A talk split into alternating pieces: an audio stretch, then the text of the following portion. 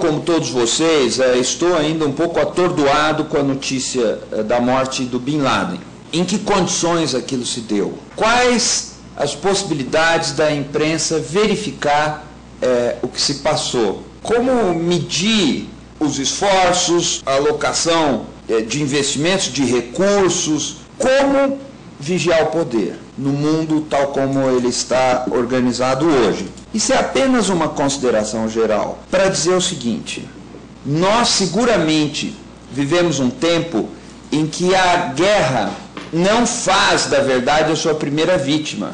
Tudo leva a crer que nós vivemos uma situação invertida. O sacrifício da verdade é que pode acarretar o sacrifício da paz ou a corrosão da paz.